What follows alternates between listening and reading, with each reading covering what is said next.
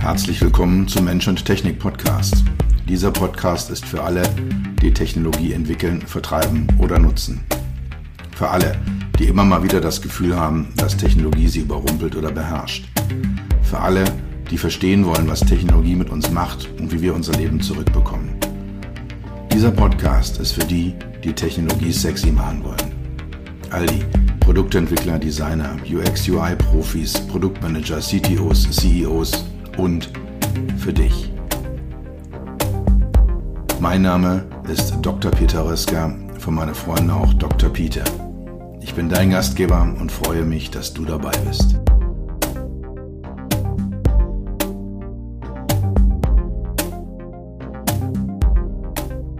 Ich habe in letzter Zeit mit äh, mehr als einem Klienten, mit mehreren Klientinnen das Thema Smart Surfaces diskutiert unter verschiedensten Aspekten.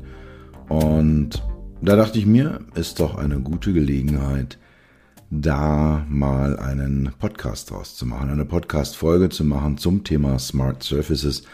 Was ist das eigentlich? Wo sehe ich die Stärken und wo sehe ich die Schwächen? Wo viel Licht ist, ist auch Schatten. Also von daher, ja, heute mal eine Folge zum Thema Smart Surfaces. Auf der CES noch kleine Fußnote war ja dieses Jahr, wer den Podcast gehört hat oder auch die meinen Report dazu gelesen hat, waren ja nicht allzu viele wirklich aufregende Exponate zu sehen. Eines der wenigen war zum Thema Smart Surfaces. Das ist ein Zulieferer aus Nordbayern, der sich mit dem äh, Glashersteller Swarovski zusammengetan hat und da ein ja ganz wunderbares Exponat kreiert hat, wo man dann auf diesen Swarovski-Steinen eine Funktion auswählen konnte. Zum Beispiel Lautstärke und dann durch das Streichen über eine, eine smarte Oberfläche, eine Smart Service eben die Lautstärke einstellen konnte. Oder halt die Temperatur vorwählen über ein anderes Glassteinchen und dann dort dann die Temperatur eben auch auf einer Oberfläche einstellen konnte. Also, der Trend ist sichtbar. Er ist seit einigen Jahren sichtbar. Das Thema wird seit oh, vier, fünf Jahren intensiver diskutiert. Die großen Innenraumzulieferer in der Automobilindustrie sind dran. Also im Auto Smart Surfaces werden kommen. Frage ist halt eben, auf welche Art und Weise kommen sie, welche Vorteile haben sie und welche Nachteile können bei der ganzen Geschichte auftreten. Also die Frage Buzzword oder Trend, es liegt im Moment so ein bisschen dazwischen. Es reden mehr Leute über das Thema, als ich für angemessen halte. Aber die Leute, die relevant sind, die Player, die Smart Services liefern können und in Autos hinein integrieren können, die reden drüber, also von daher ja, es ist wahrscheinlich ein äh, kommender Trend. Und die Use Cases, die ich sehe, werde ich im Rahmen dieser Podcast-Folge mal ein bisschen ausrollen. Gehen wir nochmal zwei, drei Schritte zurück. Wir Menschen leben in einer analogen Welt. Wir sind analoge Wesen. Wir nehmen unsere Umwelt wahr über unsere Sensoren, über unsere Augen, unsere Ohren, unsere Tastsensoren, unsere Geruchssensoren, also die Sinne, die wir haben. Und das ist analog, das ist analoge Information. Digitale Daten, digitale Information ist per se erstmal nicht sichtbar, ist nicht manipulierbar, ist nicht, ja, sind, sind nicht äh, wirklich handelbar mit unseren natürlichen Sinnen. Und was Smart Services tun, sind, äh, oder was, was die tun, ist diese digitalen Daten, die irgendwo anliegen, auf Oberflächen zu holen, dort anzuzeigen und zu manipulieren. Also sind, also gilt für alle Interaktionsmittel zwischen Mensch und Technik oder für die, für die Interaktionsmittel zwischen Mensch und digitaler Technik gilt es, ob es jetzt eine Maus ist, eine Tastatur oder ein Bildschirm. Wir haben immer diesen, diese Übersetzung unseres analogen, unserer analogen Wahrnehmung in eine digitale Welt oder die Ermöglichung äh, oder die Realisierung der Wahrnehmung digitaler Daten durch unsere analogen Sinne. Also dieses Zusammenspiel haben wir immer Und was Smart Surfaces machen, ist das halt eben auf großflächigen Oberflächen zu ermöglichen. Die ersten, die das gemacht haben, waren äh, die Smartphones. Da ist das erste Mal im großen Maßstab. Also wir reden jetzt nicht über einzelne Anwendungen von Touchscreens vor äh, 2007. Das war also die Initialzündung für die, für die Smartphones, für die Touchscreen gesteuerten Smartphones mit dem ersten iPhone. Davor gab es Touchscreens, die waren aber alle nicht besonders äh, ja, haben, haben nicht zu einer größeren Verbreitung geführt. Und diese Initialzündung hat stattgefunden und äh, sind dort neue Interaktionsmöglichkeiten etabliert worden. Also diese ganzen Swipen, das Wischen, ähm, diesen Zwei-Finger-Zoom, mit drei Fingern was zu tun. Also das sind alles so Interaktionsmöglichkeiten, die durch die Einführung der Smartphones einer breiten Masse von Menschen verfügbar wurde, die auch vom Preis her plötzlich attraktiv wurde, die äh, Möglichkeit, ja, eben intensiver in diese technischen Innereien eines Gerätes oder in die Funktionen einer App oder einer Software einzusteigen. All das ist äh, durch, durch diese Touch-Technik ermöglicht worden. Und alle anderen Domänen sind entweder schon nachgezogen, also Automobil und, Smart Home, oder sie ziehen gerade nach, machen ihre Geräte, äh, bereiten sie auf, dass sie, dass sie für Touchscreens äh, ja nutzbar werden oder integrieren Touchscreens in die Konzepte.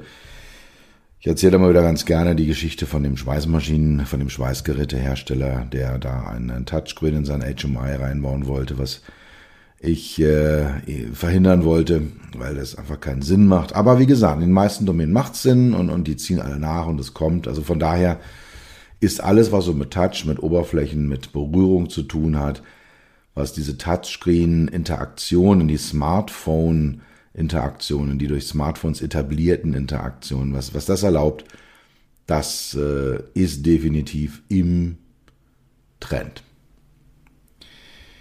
Smart Surfaces heißt auf Deutsch intelligente Oberflächen.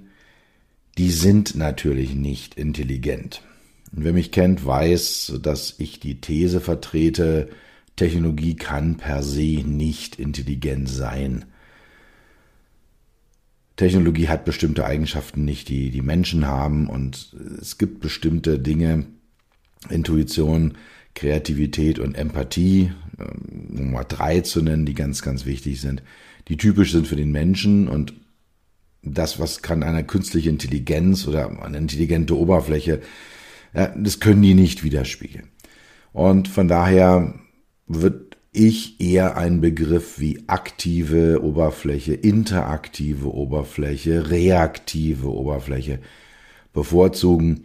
Aber der Trend geht halt äh, zu großen Marketingbegriffen mit äh, viel, viel Wucht und, und viel, viel Breite. Und dann sind das halt eben Smart Surfaces, also intelligente Oberflächen.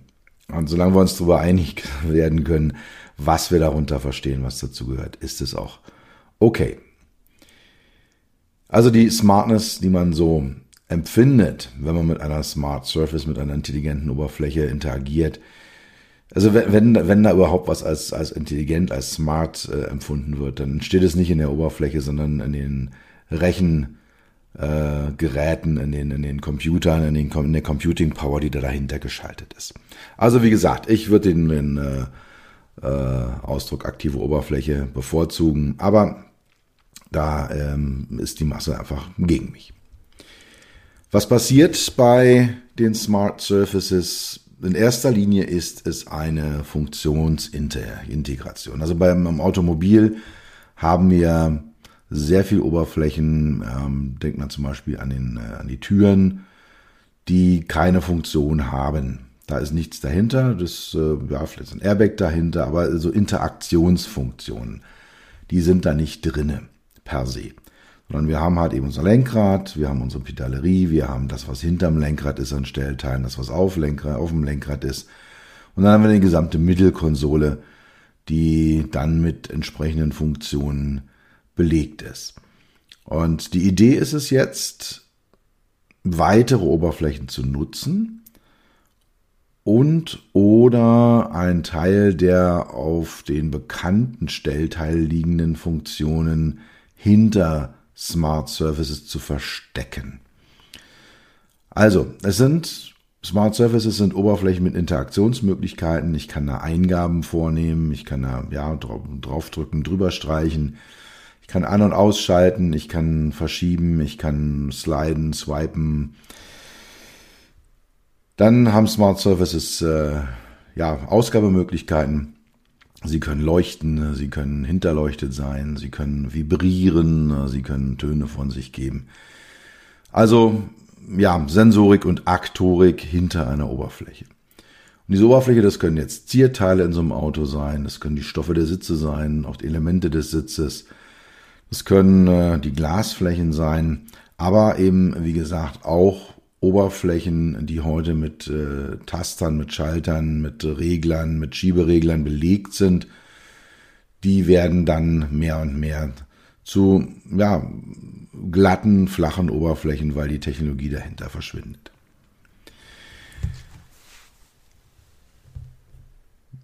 Wir haben eine Sensorik drinnen in äh, Smart Surfaces. Da haben wir dann Touchscreen-ähnliche Funktion im Allgemeinen. Wir können auch so eine Gestenerkennung machen. Das ist die Überlegung, da zum Beispiel mit äh, Radarsensoren zu arbeiten oder mit Ultraschallsensoren, mit Infrarotsensoren zu arbeiten. Also diverse Technologien, wo ich dann nicht berühre, sondern oberhalb der Oberfläche irgendwelche Sachen ausführen kann. Da können dann auch Mikrofone integriert sein, da können ähm, Messungen physiologischer Parameter stattfinden, gerade so im Sitz, da kann ich so die Pulsfrequenz messen, die Atemfrequenz, kann so ein bisschen aus Verhalten messen. Also alles das äh, gehört so, zu dem, zum Thema Smart Surfaces dazu. Und Smart Surfaces haben halt auch eine Aktorik. Sie können also auch aktiv werden. Meistens sind es visuelle Informationen, die dann kommen. Also ein Stück Holz, ein, sieht aus wie ein glattes Stück Holz und ich nähere mich dem an. Also habe ich den Sensor, zum Beispiel eben einen ja, Näherungssensor dahinter.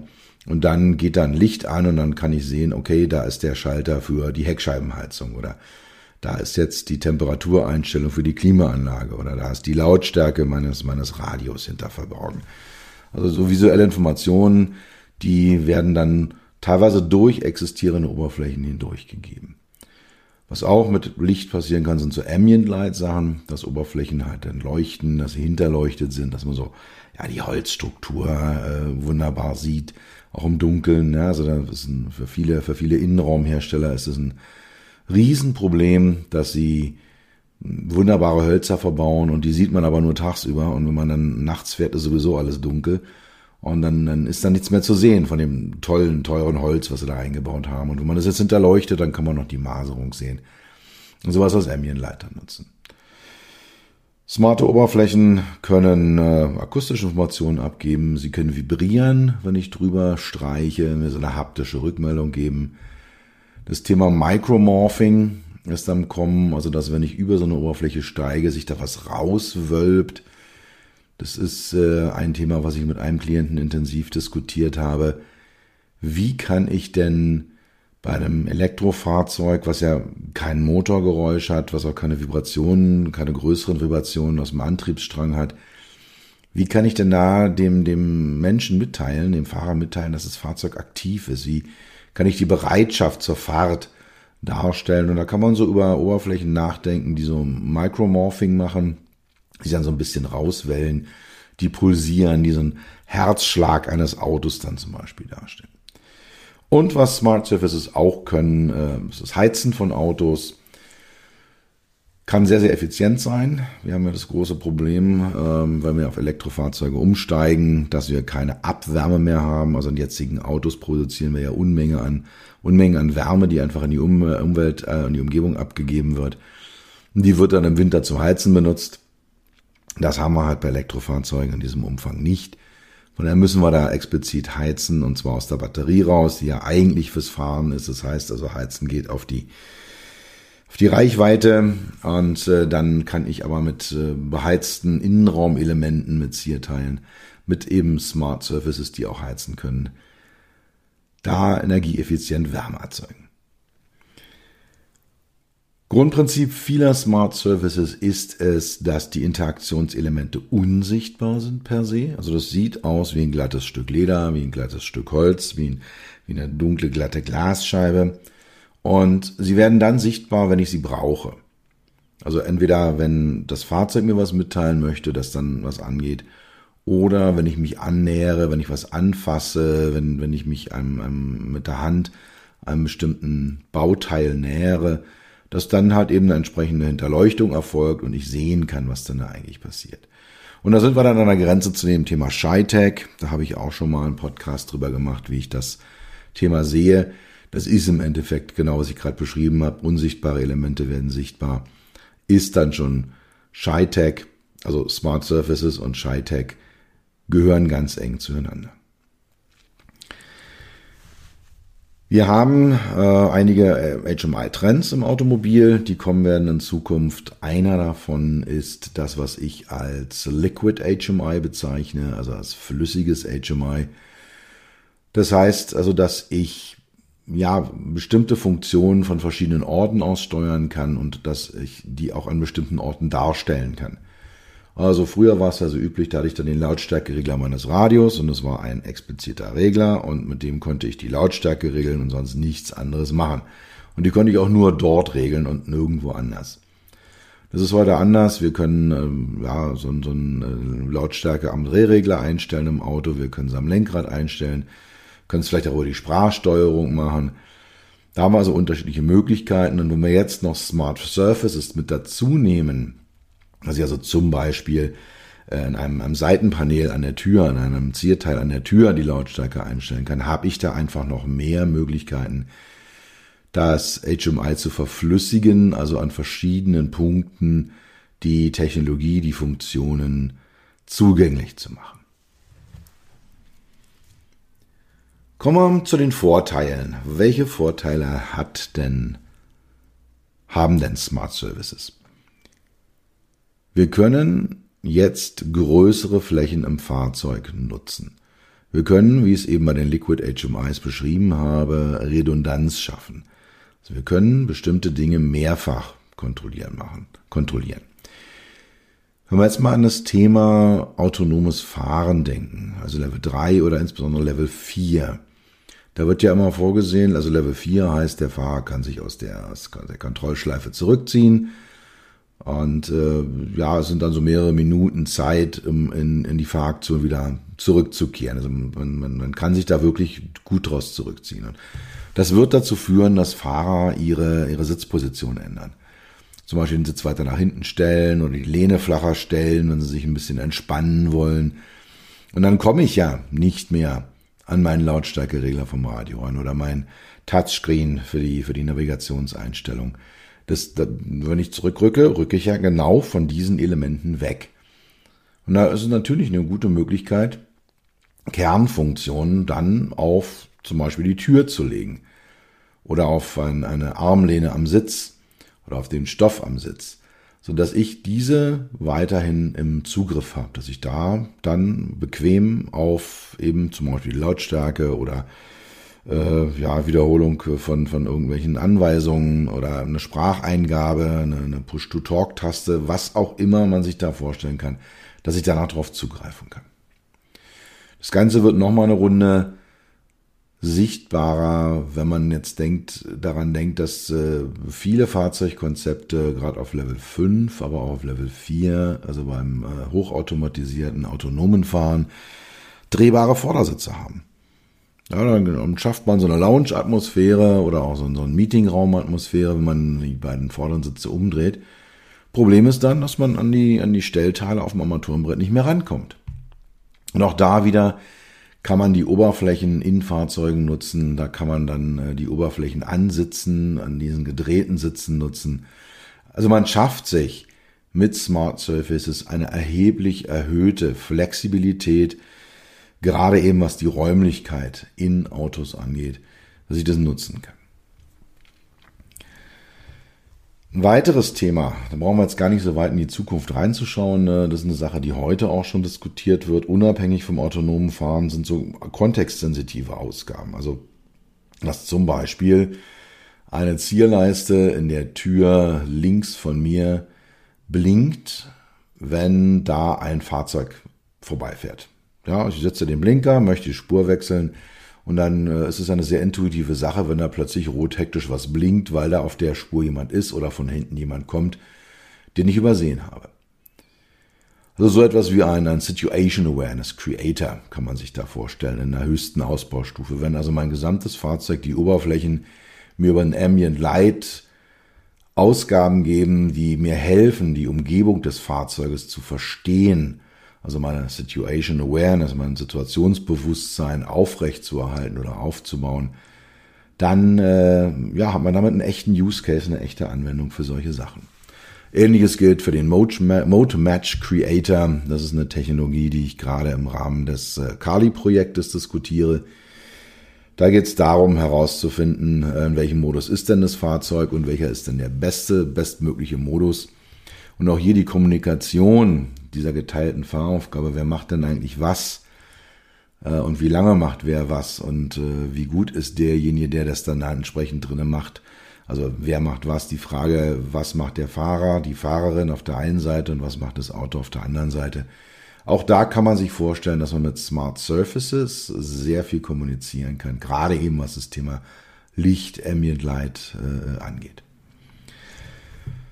Das Schöne an Smart Surfaces ist, wenn sie nicht genutzt werden, dann können Oberflächenstrukturen erhalten oder erzeugt werden. Also Materialitäten können ihre Qualität sehr, sehr deutlich äh, kommunizieren. Also ein schönes Stück Leder, ein Glas, ein edles, hochwertiges Glas, ein Holz, ein offenporiges Holz, ein edler Stoff, eine Seide, die so auf einer Oberfläche gespannt ist. All das kann genutzt werden als Interaktionselement und damit kann dann eine entsprechende User Experience, eine Nutzererfahrung, eine Emotionalität der Mensch-Technik-Interaktion erreicht werden. Die visuelle Komplexität des, des Fahrzeuginnenraums, des Armaturenbretts, kann minimiert werden. Also Elemente können unsichtbar gemacht werden oder auch unsichtbar genutzt werden. Oder sie werden nur dann sichtbar, wenn sie auch wirklich gebraucht werden. Das ist sicher ein Vorteil. Das kann aber auch, kommt nachher noch bei den Nachteilen auch wieder rauf. Also die Kommunikationsfähigkeit einer Oberfläche geht natürlich verloren, wenn ich sie eben von Komplexität befreie und sie einfach nur wie ein totes Stück Holz aussehen lasse. Aber man kann sich in bestimmten äh, Kontexten vorstellen, dass durch Smart Surfaces die Fahrerablenkung geringer wird. Und das bringt mich jetzt an auch schon zu den Nachteilen von Smart Surfaces. Wir haben, wenn wir nicht ganz bewusst darauf zudesignen, wir haben in den meisten Fällen nur eine scheinbare Reduktion von Komplexität. Also man denkt sich, wow, da ist ja kein einziger Button drin, das ist ja ganz wunderbar. Fakt ist, man sieht ihn nicht, diesen Button, oder man sieht die Buttons alle nicht. Sie sind aber de facto da.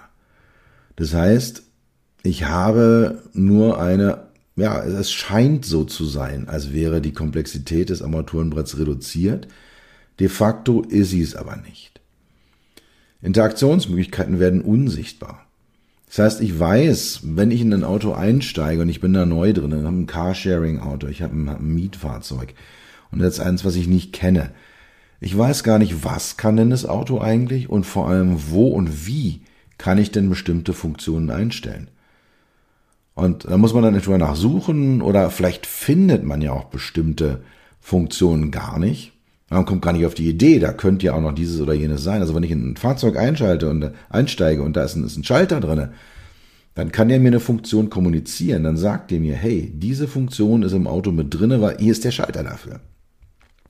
Und das fällt natürlich bei Smart Surfaces, auch gerade wenn sie als Shy-Tech genutzt werden, wenn halt eben also die Interaktionsmöglichkeiten verschwinden, dann äh, geht genau dieser Vorteil verloren. Und das kann dann in letzter Konsequenz auch zur Ablenkung des Fahrers führen, gerade so eine mentale Ablenkung, ja, dass ich suche, versuche mich zu erinnern. Also es gibt so eine eher eine HMI-Regel, die sagt, erkennen statt erinnern. Ja, sollen also die äh, Mensch-Maschine-Interaktion so designen, dass man erkennt, was zu tun ist und dass man sich an möglichst nichts erinnern muss. Ist, wenn ich jetzt eine smart, äh, smarte Oberfläche habe, die mir eben nichts kommuniziert, sondern erst bei Annäherung kommuniziert, nur eingeschränkt oder noch möglich oder halt eben gar nicht, wenn ich mich wirklich dran erinnern muss, okay, auf dem Panel in der Tür war der Fensterheber und es war nicht auf dem Panel, äh, auf dem Holzstück äh, in der Mittelkonsole. Ja, das sind so die Nachteile. Dann kommt dazu, dass äh, wenn ich alles smart mache, wenn ich überall Sensorik, Elektronik einbaue, werden äh, auch was dazu die Entwicklung angeht, was die Produktion angeht, was, was das Testing angeht, natürlich viele Bauteile, die jetzt sehr, sehr einfach sind, äh, zu komplexen Bauteilen. Die müssen dann anders entwickelt werden, die müssen anders getestet werden, die müssen anders produziert werden. Also auch da sollte man sich überlegen, ob man nicht das eine oder andere doch noch, zumindest für einfachere, preiswertere Fahrzeuge, einfach auch noch einfacher und preiswerter lässt und dann auf das Thema Smart Surfaces auch mal verzichtet. Gut, kommen wir zur Zusammenfassung. Smart Surfaces sind aus meiner Sicht eher aktive Surfaces, also nicht Smart Surfaces, sondern Active Surfaces, weil Smartness Intelligenz heißt, aber da beuge ich mich der, der Allgemeinheit. Es reden alle über Smart Services, also rede ich auch über Smart Services. Smart Services machen Sinn, wenn sie gut gestaltet sind. Sie können eine positive User Experience erschaffen, sie können Komplexität, zumindest mal an der Oberfläche und im ersten Anschein, äh, reduzieren. Und äh, sie können äh, ja neue Interaktionsmöglichkeiten schaffen. Sie können auch die, die Verflüssigung von HMIs unterstützen. Sie können Funktionen an, an äh, flexiblen Orten zugänglich machen. Nachteil von Smart Services ist es, gerade wenn man in den Bereich SciTech reingeht, die Unsichtbarkeit von Funktionen. Das kann zu kognitiver Fahrerablenkung, zu mentaler Fahrerablenkung führen und damit am Ende dann unter Umständen auch genau zum Gegenteil dessen, was intendiert ist. Und wir schaffen mal wieder eine, neue Kategorie elektronischer Bauteile, die wir in Fahrzeuge hinein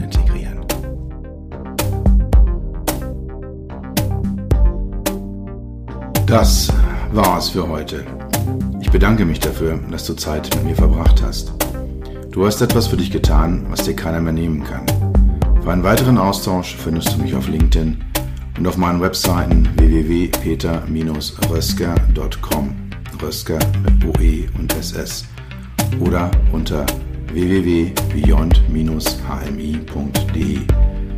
Bis zum nächsten Mal, pass auf dich auf und bleib gesund.